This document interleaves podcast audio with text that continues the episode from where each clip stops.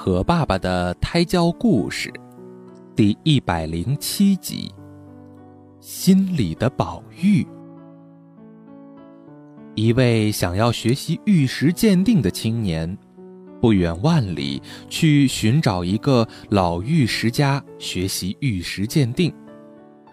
他见到老师傅，说明了自己的志向。希望有一天能够像老师傅一样成为玉石专家。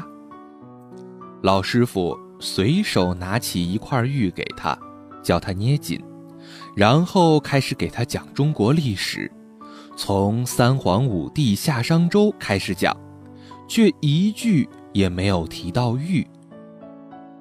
第二天他去上课，老师傅仍然随手交给他一块玉。叫他捏紧，又继续讲中国历史，一句也不提玉的事儿。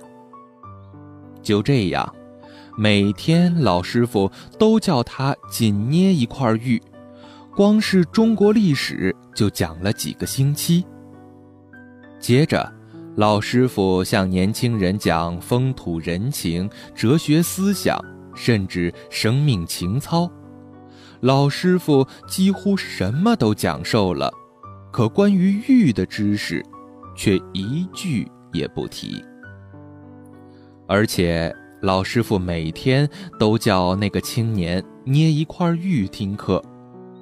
经过了几个月，青年开始着急了，因为他想学的是玉石鉴定，却学了一大堆没什么用的东西。有一天。他终于鼓起勇气向老师傅表明，请老师傅开始讲关于玉的学问，不要再教那些没有用的东西。他走进老师傅的房间，老师傅仍然像往常一样交给他一块玉，叫他捏紧。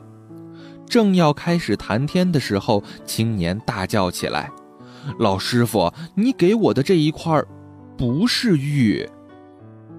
老师傅开心地笑了起来，对青年说：“现在，你可以开始学玉了。”好了，今天的故事就到这里了，宝贝，晚安。